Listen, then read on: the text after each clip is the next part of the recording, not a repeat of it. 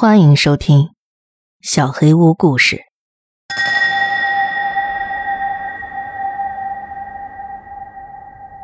驱邪第二集。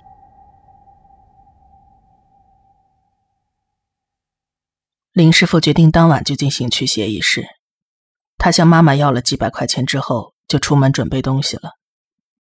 傍晚他回来之后，先点燃了蜡烛，把一些黄纸符贴到了房间的几个地方。还在身边放了颗水晶球，再把念珠握到手里，又在一个杯子里倒了些东西。我感觉应该是高度白酒，看上去还真挺像回事的。小唐啊，我现在准备给你驱邪了，不用怕啊。呃，大哥大嫂得先回避一下，一会儿要是冲撞了就不好了。爸妈不得已下了楼，坐在车里等。开始驱邪的时候，天色已经完全暗了下来。林师傅口中念念有词，听着像是某种经文。每隔一段时间，他就把手指伸进杯子里，然后把酒滴在我身上。我将信将疑的闭着眼睛躺在被窝里，这也是林师傅要求的。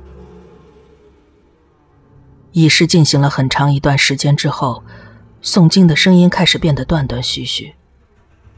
我不能睁眼，只感觉到周身的气氛越来越不舒服，诵经的声音也越来越奇怪。开始我并没有想太多，但是脖子突然传来一阵剧痛，我紧闭双眼，咬牙忍着疼痛。诵经声戛然而止。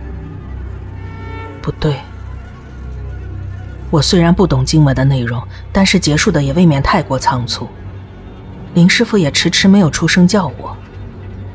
脖子上的疼痛愈演愈烈，我感觉到了一股寒气，好像有什么东西横跨在被子上方。不能睁开眼，毕竟林师傅就给我交代了这一条规矩。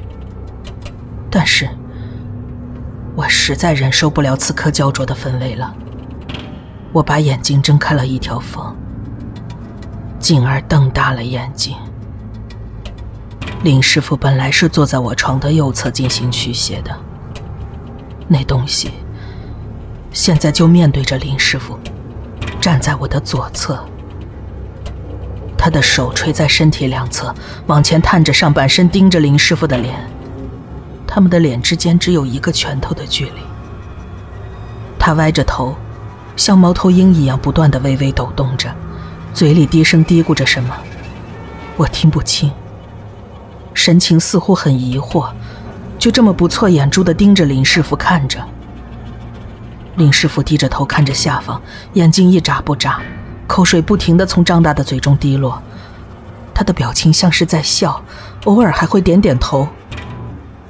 我被眼前的景象惊呆了，本来只是想偷看一眼，却吓得忘了闭上眼睛。那个东西好像有所察觉，突然停止抖动，瞬间朝我看来。我连忙闭上双眼，心里不停的默念阿弥陀佛，眼前却不断的浮现出那个东西，在我脸庞，像个猫头鹰一样不断抖动的画面。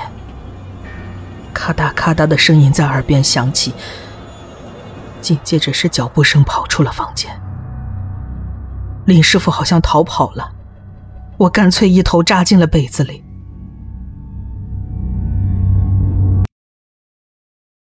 后来，爸妈告诉我，他们进到房间，打开灯，掀开被子，我整个人僵硬的缩成了一团。林师傅从我家逃出去之后，根本没有理会等在楼下的父母，他下楼后直接上了自己的车，跟等在车上的老袁和他的朋友开车逃走了。后来，老袁告诉我，林师傅一脸煞白的打开车门，只说了“开车”两个字。就再也没有开口。别说是驱邪化解，事态反而更加恶化了。而如善法师还要三个礼拜才能过来，我要怎么才能等下去？那东西再次出现之后，我又浑浑噩噩的度过了四天。或许是开始好转了，脖子上虽然还有痕迹，但是已经好了大半，体力也明显的恢复了很多。烧也退了，身体上已经没有大碍了，但这只是肉体上的好转。不管白天还是晚上，我仍旧无时不刻的恐惧着，不知道他会出现在何时何地。一想到他突然出现在面前的画面，我就惊恐不已。就这样度过了几个无眠的夜晚，也几乎食不下咽，总是在密切关注着周围一切的变化。回到家还不到十天，我的外表已经完全变了一个人。精神上的折磨几乎把我逼上了绝路，我已经没办法顾及任何事情了。这种状态肯定没办法正常生活。父母带我向公司请辞了。公司那边好像很不满意我的做法，但是我又能怎样呢？当时就连卧室门口的衣架和窗外摇曳的树叶，都能把我吓得半死。距离如山法师过来的日子还有两个礼拜，实在太漫长了。父母也一直很揪心，他们一直都在想别的办法。终于，一天傍晚，他们硬把我塞进了车里。路上，爸爸一直不断的安慰我：“别担心，不会有事的。”我坐在后座，妈妈抱着我的肩膀，不断的抚摸我的头。妈妈好像已经有十几年没有这么摸过我的头了。我感觉不到时间的流逝，在飞驰的车上迎接夜晚的到来。说起来有些丢人。明明都二十几岁的小伙子了，但在妈妈怀里，我终于放下心来，陷入许久未有的熟睡当中。再次睁开眼睛时，太阳已经出来了。经过一晚的睡眠，我整个人神清气爽。或许我没有机会再睡得这么好了吧。车窗外呼啸而过的，尽是陌生的风景。又开了一会儿，景色逐渐似曾相识。我们竟然到了青岛，我震惊的说不出话来。那途中应该经过很多次休息区，可是爸爸依然不眠不休的继续开着车，妈妈也为了不让我害怕，一直护在我身旁。我姥姥姥爷住在一个叫做平度的地方。车子开到一个坡道下方停了下来，爸妈一起下车，走向坡道石阶尽头的姥姥家。这段时间，我一个人在车里等着。爸妈一起上去，是因为姥姥的腰和腿都不太好，他们要帮忙拿准备好的东西，一起去如善法师那儿。我告诉爸妈，我一个人等一小会儿，完全没问题。没想到，我太轻敌了。或许是因为睡了个好觉，又来到了距离北京和石家庄都很远的青岛，我松懈了下来。我坐在后座，双手抱膝，看着窗外发呆。脖子突然又痛了起来，这次跟以前那种疼痛完全不可同日而语。如果我说我疼得要死过去，真的完全不夸张。我不禁用手抚摸疼痛的地方。传来湿润的触感，流血了。指头上的血硬逼着我面对现实。然而当时，比起害怕或者担心那个东西是不是在我附近，我更多的是沮丧，是自暴自弃。又来了，我绝望的哭了起来。我不知道大家究竟能够体会多少那种深深的绝望。几乎完全超出理解范围的事情接踵而来，身体和精神都遭受着各种压力和打击，心态崩溃是很正常的吧？刚刚觉得情况有好转的迹象，糟糕的事情又卷土重来，我真的不懂怎么形容那种痛苦。我边哭边念叨：“你究竟想怎么样？能不能不要再折磨我了？”爸妈带着外公外婆回来，看到我垂着头坐在后座，脖子上还流着血，立刻手忙脚乱起来。他们不停的问我怎么了，你说话呀，不断的叫着我的名字。我不禁大脑的喊了一句：“你们他妈的别吵了！你们明明都看到我的状况了，还有什么好问的？你们帮不上忙，就赶紧闭嘴吧。”我脑子里全是这样的想法，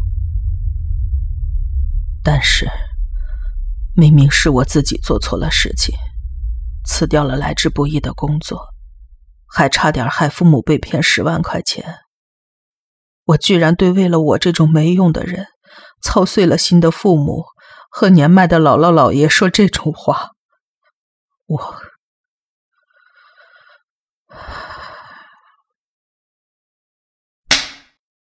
可能是我出生以来的第一次，爸爸突然伸手打了我一巴掌，火辣辣的疼。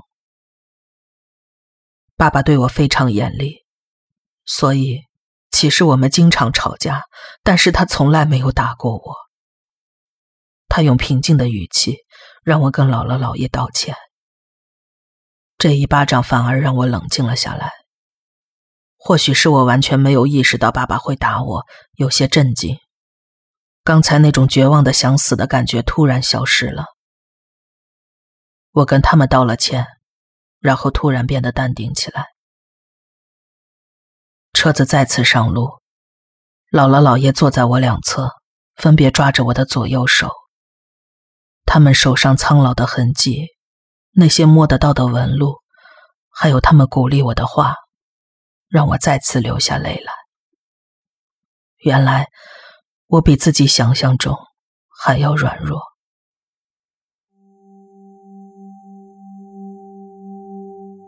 一到如善法师所在的寺庙，我瞬间觉得身体轻盈了许多，也不知道是不是自己的心理作用。这座寺庙规模很小，但是一直有香客来来往往，像姥姥这样来找法师帮忙的人应该很多吧。穿过几间大殿，走到最深处。我们来到一间很宽敞的佛堂，如善法师跟我记忆中的样子没什么分别。他端坐在佛像前的蒲团上，从容地转过身来。姥姥赶紧让我跪在佛像前：“阿弥陀佛，阿弥陀佛！琳琳，快点快来让师傅看看。”阿弥陀佛，小唐长这么大了，时间过得真快呀。如善师傅，您看，琳琳没事吧？哎呀，你急什么？师傅还没看呢，别多嘴了。两位老人对视一眼，都不再说话。爸妈跟我似乎也被这里的氛围感染到了，都变得很冷静。小唐，来这边坐。我走到法师面前，也坐到了蒲团上。你们去课堂休息一会儿吧。我来跟小唐说，但是我没招呼之前，你们都不要进来。你们路上都累了，我们出去歇会儿，让如善师傅好好看看。那就拜托师傅了。琳琳，你好好听着，知道了吗？爸妈的体力和精神似乎都到了临界点，一起走出了佛堂。看着他们疲惫的身影，我又落泪了。感觉这几天我把好几年的眼泪都流完了。如善法师没有开口，只是用柔和的目光看着我，而我就像做错事被父母责骂的小孩一样，觉得特别羞愧。原来这就是不怒自威吗？怎么办呢，小唐？你害怕吗？怕。不能就这么不管呢。啊啊，没什么，不关你的事。什么没什么？我很有什么好吗？怎么会不关我的事？即使是在佛堂上，我也忍不住了，满腔的怒火觉得无法宣泄。很抱歉。我到底会不会有事啊？你赶紧给我处理一下呀！那个东西到底是个什么？为什么他要跟着我？我满脑子就想让他放过我。师傅，你到底有没有办法呀？小唐，我根本没做过坏事啊！师傅，我是去了八十一号院，又不是光我一个人去的，凭什么就我遇到这种事儿？还是说我在镜子前头做了那个动作？太扯了，莫名其妙，气死我了！喂喂，谁？喂喂，嗯，谁？什么东西？我左耳边传来像是鹦鹉或者鹩哥发出的声音，尖锐，没有音调。那个声音不断的重复着这几个音节，我一头雾水。我看着如善法师的眼睛，他也在看着我。但是，原本一脸慈祥的如善法师，此刻看上去面无表情。我知道自己左侧出现了什么东西，眼角的余光不小心瞥到了。明明装作没看到就好了，我却不由自主地朝左边转过了头，脖子上缓缓流下了温热的血。他站在那儿，身体向前弯曲，就像在鞠躬一样，看着我的脸。他还在不停地发出声音，很吵，但是我的大脑一片空白，我打从心底拒绝接受眼前发生的一切。这里明明是寺庙，而且如山法师就坐在我面前，为什么？为什么？就像我一个礼拜前看到的那样，那张脸近在眼前，他像猫头鹰一样不断的抖动着，一脸不可思议的神情盯着我。喂喂，谁？妈，当时林师傅听到的也是这个声音吗？那怪不得他会被吓跑。我几乎忘记了呼吸，只是瞪大了眼睛，张着嘴。不，应该说我是呼吸困难。我拼命的想要吸气，但是却屡屡失败。他终于开始有所行动，慢慢的举起了手。他伸手，把贴在脸上的纸符缓缓的掀了起来。不能看。我心里非常清楚，绝对不能看。我甚至想直接逃走，可是我动不了啊！已经隐约可以看到他的下巴了。我的心中在狂吼：“住手！不要再掀了！”但是嘴里只能发出一些呜咽的声音。完蛋了！我要完蛋了！不夸张，我整个人跳了起来。我以为自己的心脏炸开了，又是一声。刚才一直坐在蒲团上，突然能动之后，我强挣扎、摇摇欲坠的身体拼命爬了起来，大脑好像根本没有下达指令，身体不由自主的就行动了。但是由于盘腿坐得太久，我的脚麻了，麻痹的双腿不听使唤，加上我根本没在看前面的路，一下子撞到了柱子上，但是完全感觉不到疼。明明额头都流血了，血流到了眼睛里，周围的景象更加一片模糊，我更加惊慌失措。我胡乱挥着手去找门，但是一直摸不到，还不行。如善师傅突然喊了一句，不知道他是说给门外的亲人们听的，还是对我说的，但是他这一声确实阻止了我的行动，我吓了一跳，僵在了原地。大脑开始快速运转，想理解眼前的情况，但是我能掌握什么情况呢？只能等着如善法师的吩咐。如善法师沉默了一会儿，像是要确认我跟门外的亲人们没有进一步的行动之后，缓缓开口了：“我知道你很害怕，已经没事了，你回来坐下吧。”孙师傅，没事的。你们再稍微等一下。我能听见门外几个人着急的喋喋不休着，但是内容我已经不记得了。我一边擦着额头上的血，一边坐回如山法师面前。他给我递了条毛巾，不知道是不是檀香的味道，很好闻。我这才发现，刚刚那声巨响是如善法师用手敲出来的，但是我当时根本没心情去问他是怎么敲的。小唐，你看见了吧？听到了吗？看到了。他一直重复说着什么。此刻的如善法师已经恢复了以往和善的表情。经历了刚才这一出，我尽量保持心平气和，把全部精神都集中到了回答问题上。换句话说，我放弃了思考。他问为什么，是吧？你觉得是为什么？为什么？什么为什么？我从来没想过这个问题。我不知道啊。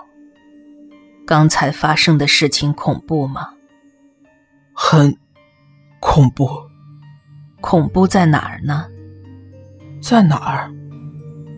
因为那不是应该存在的东西啊，那是鬼呀。